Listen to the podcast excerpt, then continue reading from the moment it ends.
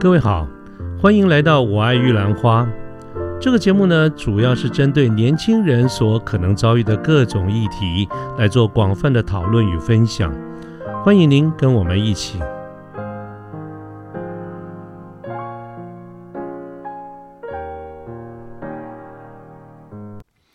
各位好，我是卢天记，现在是民国一百一十年的七月五号星期一的上午。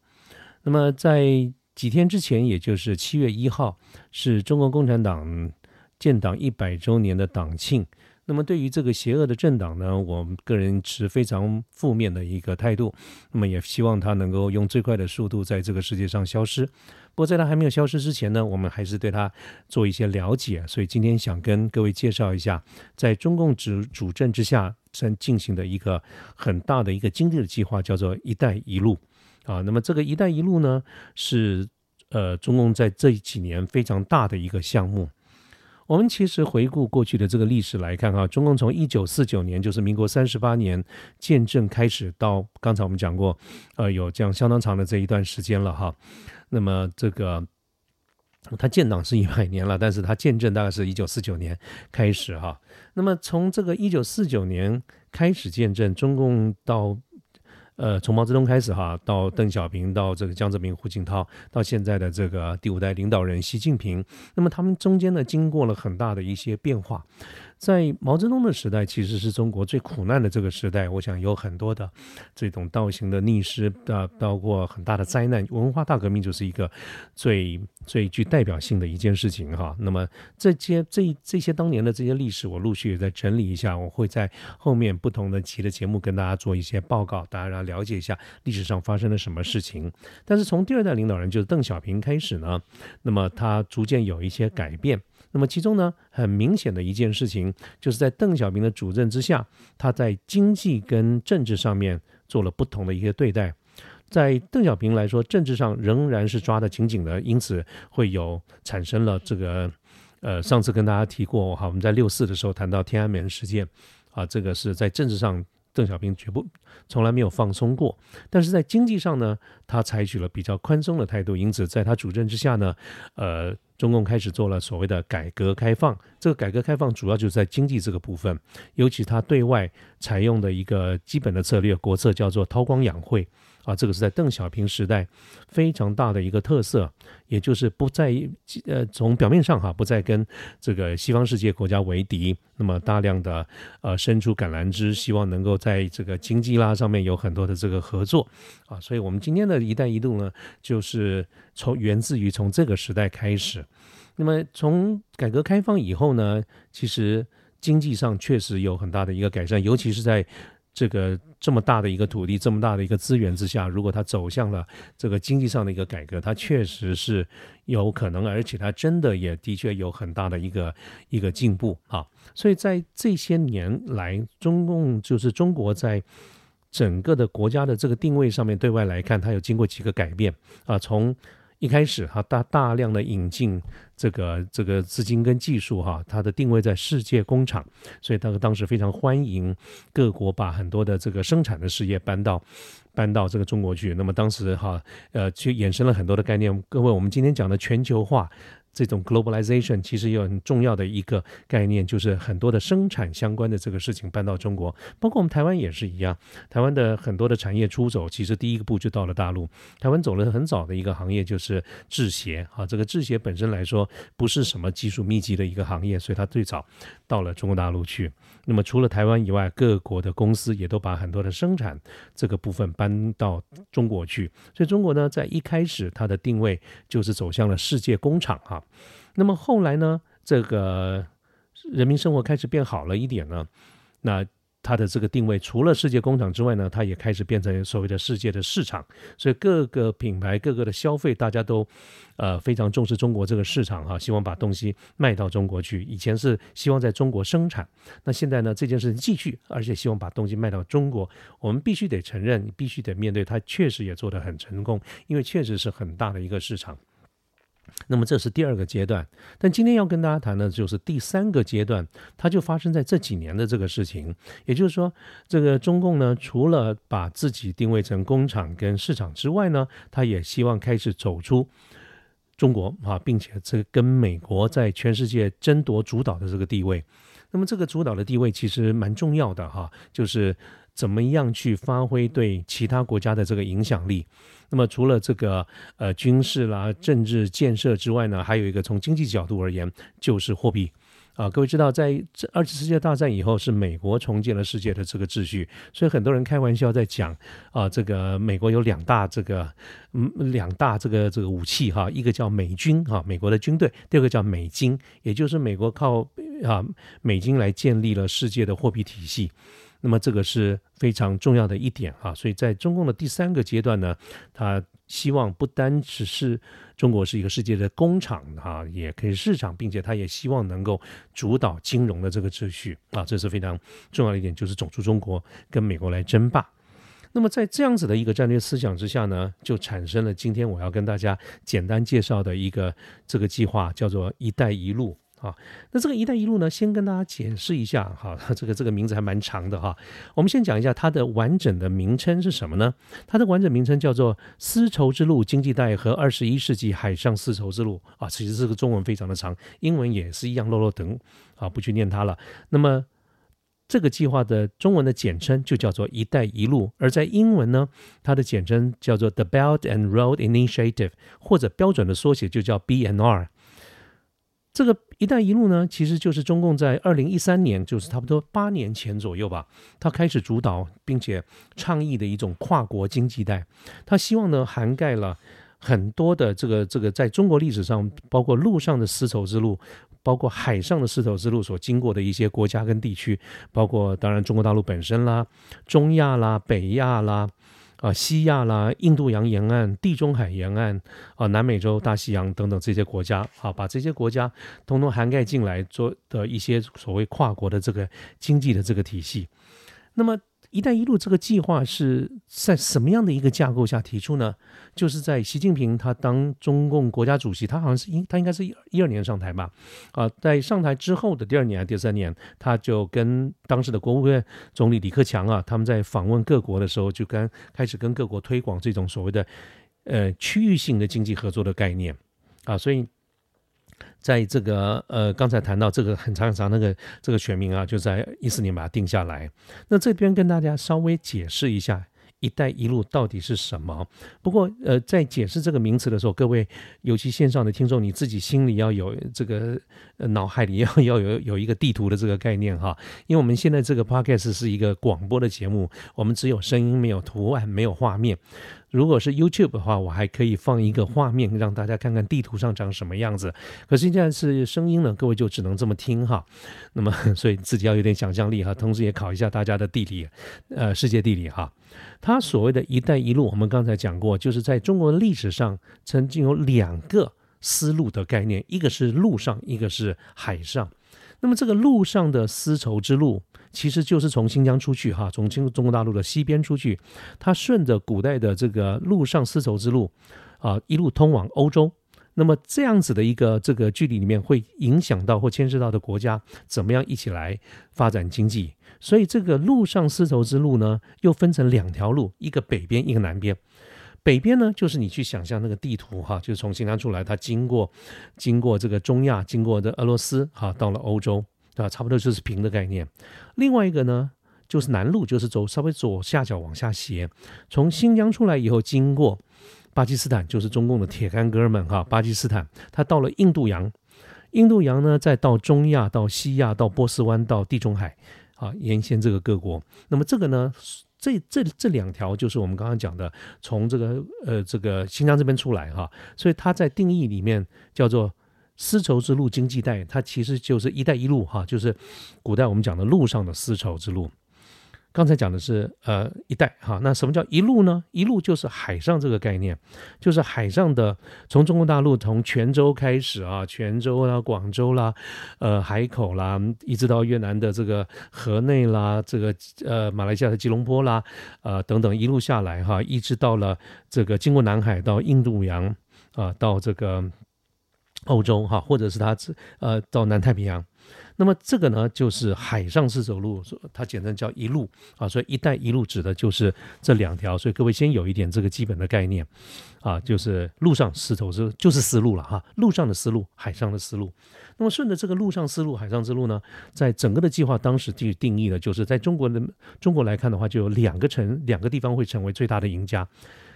陆上的一带呢，它就是以新疆为准，呃为基地去辐射；那么海上呢，就是以福建。啊，所以福建呢，这两个省呢，就会是成为这个“一带一路”最重要的两个地区。啊，这个就是所谓的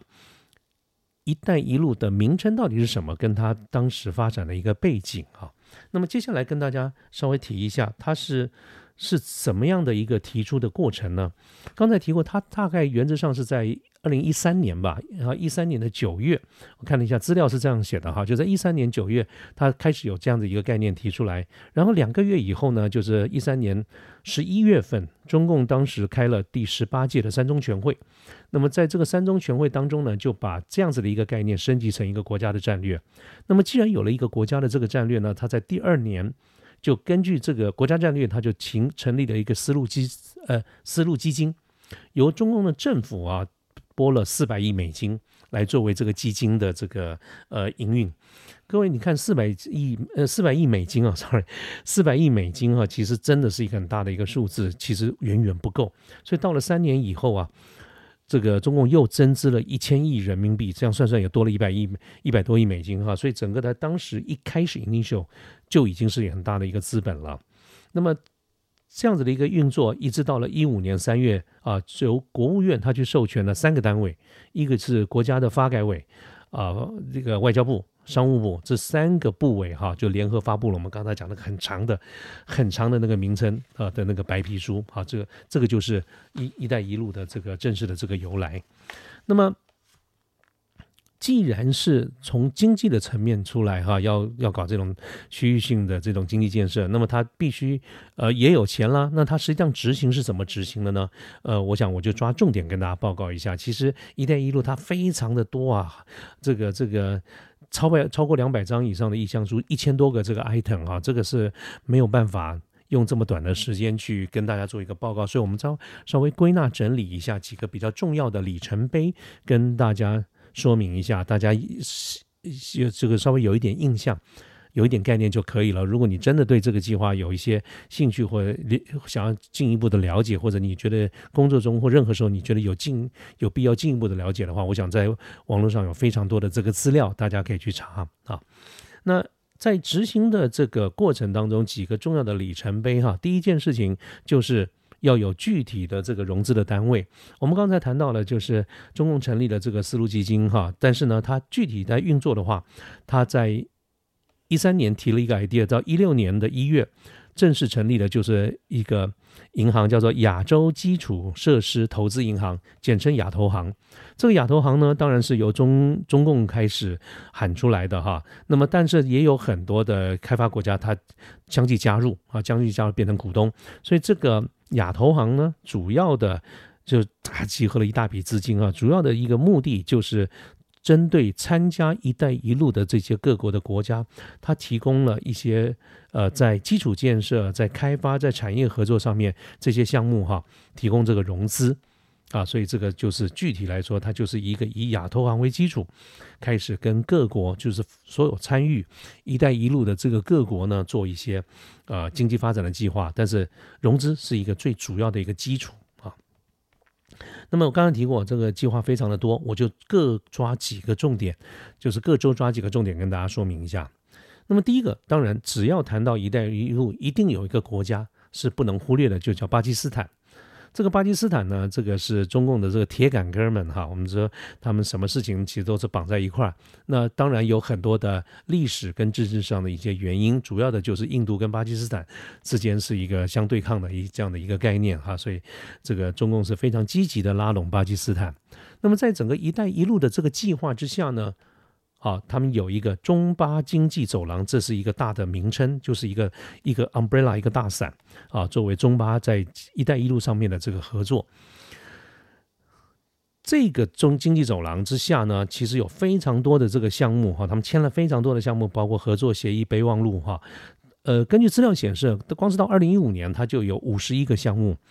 啊，签那总共的这个呃呃“一带一路”哈，大概有两百份、两百多份以上的这个备忘备忘录。那如果是牵涉到这个项目的话，它有一千多个项目，可是巴基斯坦就占了五十五十一五十几个，是非常重要的一个国家哈。那么这个有非常多的这些计划，包括啊，这个巴基斯坦的建设都是在“一带一路”之下这个做的哈。那么，呃，但是除了这些建设，我不不一一的去念它了哈，那个都查得到。但是有个非常关键一点，就是在二零一八年，就是大概三年前吧，哈，这个二零一八年的一月开始，巴基斯坦就宣布了，这个以后呢，中巴双方的一个贸易可以用人民币来结算，也就是他们放弃了美元结算。各位各位记得吗？我们在这个节目一开始的时候曾经提到过。这个美国之所以在二次世界大战以后在世界的经济扮演非常重要的角色，除了一来是美军哈，全世界到处打仗以外呢，第二件事情就是美国建立了以美元、美金作为一个计算基础的一个经济体系啊。这个是非常非常非常 powerful 的一件事情。各位，我们不谈这些太复杂的货币银行这些理论哈，我们就光讲一件事情。前一段时间应该在去年吧，就是因为有这个香港去镇压反送中这个这个活动哈，所以呢，美国这个就提出了这个制裁。其中呢，呃，被在在香港这个地方一些被制裁的人。他们就啊，这个这个美国就通知所有的银行，就是呃，像这个林郑月娥，她不是说吗？她的薪水全部都用现金领的，放在家里。因为没有一个银行敢给他开户头啊，所以他钱不能放在银行里面。因为美国的威胁了，就是说任何一个这个被制裁的人，你就不可以帮他做银行这种 banking 的这个服务。那你说这里面包括中国的银行都不敢做这件事情，为什么？是因为一旦你要是啊这个违背了这个美国的这个制裁的时候，他就把你从美金的这个结算体系，他有可能把你踢掉，你这整个公司整个银行就完蛋了。那所以各位，你虽然细节可以不必知道，但是你只要知道有一个概念，就是美国。经由对美金作为一个基础的结算系统，它建立了一个以美元为基础的一个世界经济秩序，这是非常重要的一件事情。那我们现在回过头来讲，中巴经济走廊就是中国跟巴基斯坦之所以重要，这个计划在这个“一带一路”里面之所以重要，就是因为从二零一八年开始，巴基斯坦宣布他们之间的贸易可以用人民币结算，好，不再用美元结算。换句话说，啊，别的不敢讲啊，但是呢，就是中巴之间的事情。他们俩说了算啊，你也很难去制裁他什么的哈，这是一个非常重要的一个指标。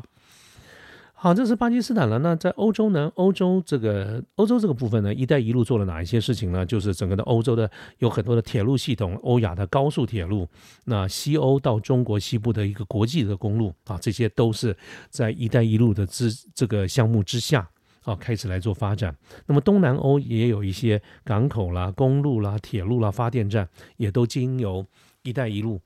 的这个计划来做哈，所以欧洲这个地方摄入也蛮深的。那么在印度洋的国家呢，就包括几个，包括第一个斯里兰卡哈，斯里兰卡它有一个呃海海运的港口叫做班托塔啊，它呃汉班多塔，sorry 啊汉班多塔，在汉班多塔这个地方呢，“一带一路”的项目之下，帮他建立了一个海运的港口。那孟加拉的这个铁路啊。也是，呃，在也有这个项目在这边。那么另外呢，它也建了一个铁路到东非的奈洛比哈，东非奈洛比的东非铁路，它连接东非六国，也是在这个呃，它不是从那边建过去啊，就是在奈洛比这边有一个东非铁路联络连接东非六国啊。那南亚地区有一些水利的项目，这些都在这个跟印度洋一路延伸过去的这些呃国家里面呢，一带一路的发展的项目。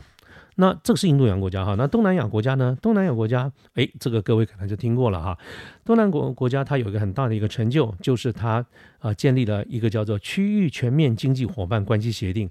就是前一段时间闹得沸沸扬扬的 RCEP，R RCEP，RCEP 的是呃等于算是一个区域性的这个组织哈，是由东南亚国家国协哈 ASEAN。东亚、东南亚十国发起，当然还有一些这个其他的这个国家，这些经济上的强国，总共有十六国参加。那么这十六国呢，在 RCEP 的这个基础之下，变成一个类似像区域性的这样子一个呃经济的一个体系。所以前一段时间为什么会闹得这个沸沸扬扬，就是因为台湾被排除在外面啊，所以当时也想了很多的方式，要想去突破啊。这个到目前为止，我们也没有看到有很好的一个方式，也确实是不容易哈。那么在东南亚国家里面，除了这个 RCEP 的这个协定的签订之外呢，呃，就是“一带一路”哈，用了很多啊，包括泛亚的铁路，希望能够连接中国跟东南亚的各国。那么对于马来西亚呢，它东海岸有一个这个东海岸的铁路，那西海岸呢有兴隆高铁。那在印尼呢，就有一些，譬如说呃名古兰呃名古鲁哈燃煤电站等等这一些。那么这些都哈也是也是比较出名的这个项目。至于中亚的西亚这些国家呢，就呃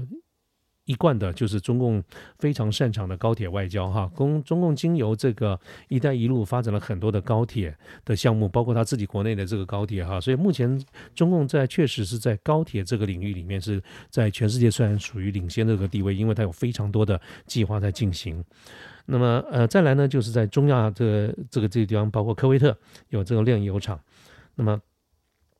还有一个值得一提的，就是二零二零年的六月，土耳其也开始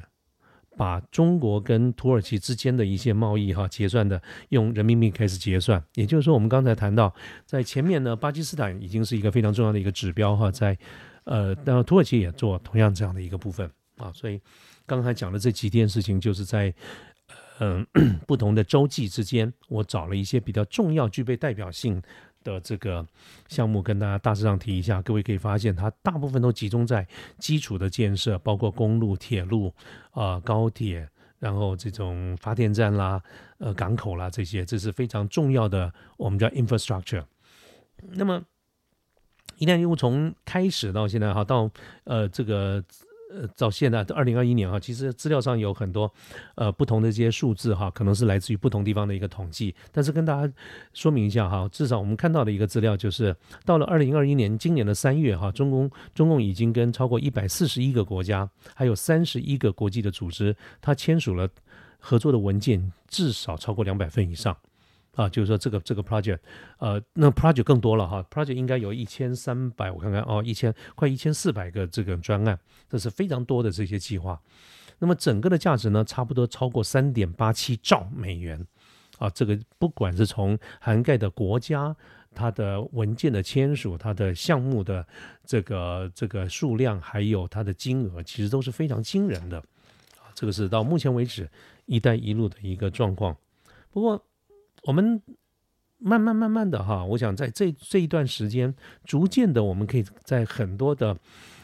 报道里面看到，呃，各国这边对“一带一路”的一些看法跟最新的一些评价。那么现在出现比较多的声音，就开始在检讨“一带一路”的失败面。刚开始呢，那几年呢，我想所有的舆论的报道呢，都不断的在。朝向就是说，哇，“一带一路”是一个非常伟大的计划，它的非是非常成功的这个计划。可是我们大概在最近最近的这些日子里面，慢慢慢慢越来越多啊，看到对于啊它的评价是走向失败的哈。那具体来说，它到底算不算失败？我觉得这个时间还早，很难盖棺论定。但是我们来看看出现了哪一些的问题。我们刚才谈到哈，这个“一带一路”的计划曾经。广泛的被认为是全球最大的开发计划，它的这个规模甚至远远超过我们在节目一开始的时候跟大家提到，二次世界大战结束以后，美国所主导的西欧振兴啊经济振兴的这个计划就叫马歇尔计划，它曾呃它远远超过啊，所以它曾经被认为是全球最大的开发计划，它事实上也仍然是，可是呢。它到慢慢在现在的一个定位，开始有人说，它不单只是全球最大的一个开发计划，它也是中国第一个海外债务的危机。好，也就是说，这里面产生很大的一个海外的这个债务。资料显示啊，到去年六月哈，中国在这个“一带一路”上面累计投资金额超过七千五百亿美金啊，这个是来自于不同的地方，差不多台币、新台币二十一兆左右。各位记不记得我们一开始讲说，它一开始的 initial 的资金大概四百亿，后来再追加了一百多亿啊，所以它，但是它整个的在这些计划加加减减出来超过七千五百亿啊，所以这本身在资金的这个周转上面就产生了一个很大的问题。各位不要忘记了，所谓的一带一路，简单讲。就是中共说，啊，跟各各所有参加的国家，尤其通常都是一些比较属于开发中或者经济开发中或者比较落后的国家，他去帮他们做建设。可是这里面有个条件，就是只要是中国能够做的，这个包括发包、工程等等，都是要指定中国的公司来做。换句话说，就是中共说，我们我们出钱，但是给我们我我们自己国家的公司啊，就是中国的公司来做。啊，这里面有很多的地方是不透明的。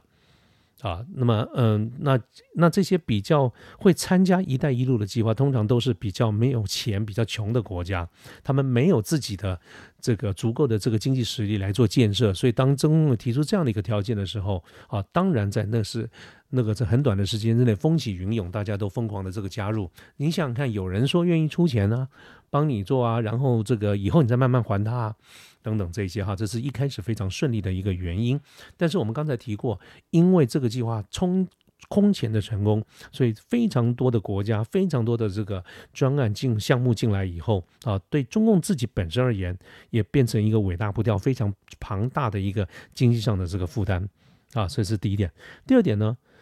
因为刚才我谈过，它实际上在执行的时候，其实是过程中很多是不透明的。这个不透明最大的一个体现，就是在于说，这个发包工程都是发给中国的公司，啊，意思就是说，我们说我们出多少钱，然后呢发给我们自己的公司，做我们中国的公司，然后我告诉你说，我们花了多少钱，所以你欠我多少钱。哎，各位，这个不是捐赠哦，是贷款哦，是贷款。也就是说，它不是援助的计划，它是一个融资的计划。那换言之，参与这个计划的这些国家，你们是要还钱的。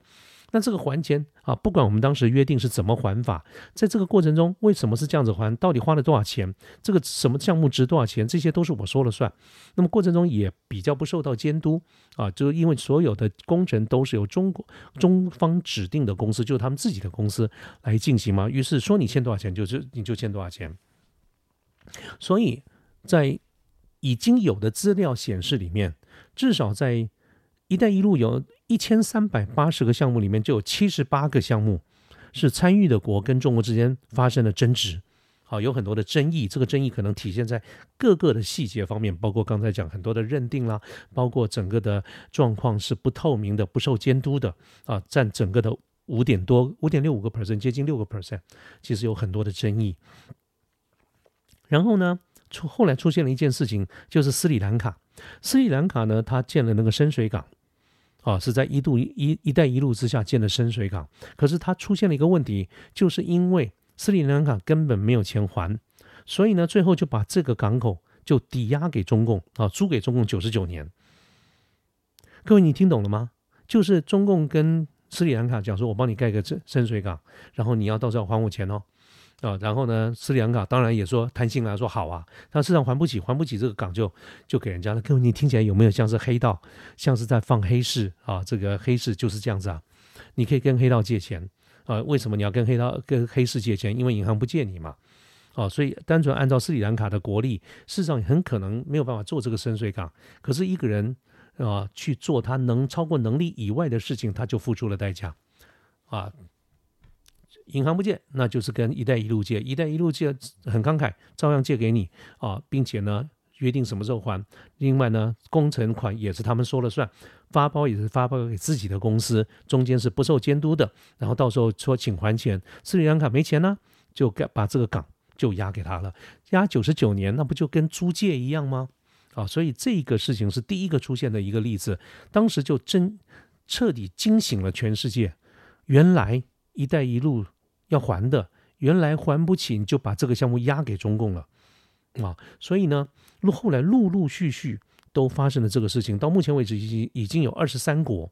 二十三个国家因为“一带一路”陷入了高度的债务风险。当然，你说这些国家本身有没有这个令人非议之处？我相信是有啊。意思就是说，它非常有可能是因为中共提出了非常非常这个。非常诱人的这个条件，使得原先如果在理智层面下我们不会做的这种投入投资项目啊，因为成绩就魔鬼在你身边提出了很大的诱惑啊，所以呢，于是就你就把它自己卖了嘛。所以到目前为止已经二十三国产生了纠纷了啊。那么再来一点，就是欧盟哈，欧盟有二十七国的驻中国大使哈，这里面不含匈牙利，匈牙利在最近一直是在欧洲的匈牙利，在这个东东方的这纽西兰一直是被批评的，就是说这个态度面对中共是非常软的哈。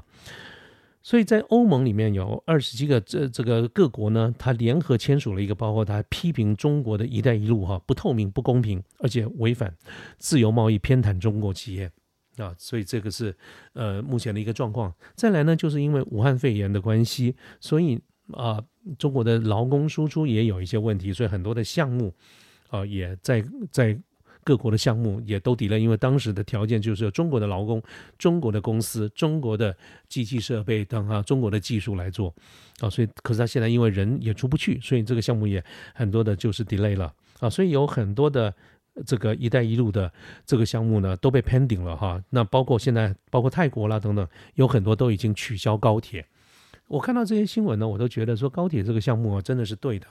很多人都沉迷于高铁，其实高铁并不见得它不是个万灵丹，也不是每个人都需要高铁。即便是中国大陆这么大的一个幅员，他们很自豪的就是，呃，中国的高铁的里这个公里数啊是全球第一等等。如果我们深仔细的再去看一下，其实很多的高铁的站都是空的，都是文字，就是根本没有那么大的一个需求，所以它整体来说是赔钱的。那么，以中国这么大的一个幅员，这么多的一个人口，高铁尚且都还没有赚到钱。那么，我相信对很多的国家，其实是从理智面来看，是完全没有必要建高铁的。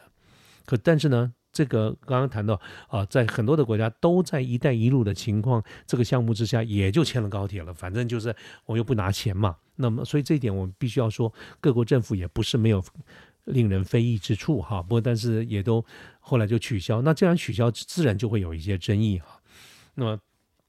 最近。最新的一个就是澳大利亚，各位知道中国跟澳洲之间在最近这几个月有非常大的一个贸易的争执啊，所以呃这个包括这这个澳洲的龙虾啦、红酒啦啊等等都都都受到了很多的这个阻挠。那澳洲这个地方呢，也就定了新的法律，这个澳洲的联邦政府可以去推翻掉州政府的一些决议，所以呢，呃澳大利亚的联邦政府呢最近呢就取消了。他们有一个维多利亚州跟中共签的这个“一带一路”这个项目啊，这是州的一个合作方案，在联邦政府就把它取消掉了。当然，现在也是一个纠纷了哈，所以我不晓得刚刚那个 二十三国里面有没有包括哈，应该搞不好要变成二十四国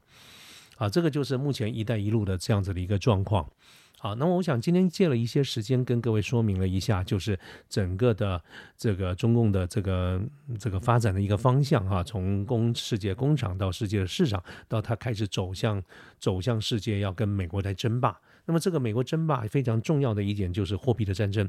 除了美元战争之外呢，希望能中国也希望能够发挥摆脱美元哈，发挥人民币的影响力。所以呢，这里面具体来说就是这种经济合作的项目。各位刚才听到我讲的这些细节，你可能记不得。没有关系，其实我也记不得，我也得看资料。但是你大体上可以感受感受到一件事情，就是他用在很短的时间之内，跟非常多的国家签订非常多的 project 啊，那么用非常优渥的优渥的这个条件，吸引各国能够加入“一带一路”的这个计划，其实就是疯狂的建设。而这个建设的过程当中呢，中方就说啊，就是哎，他们来做，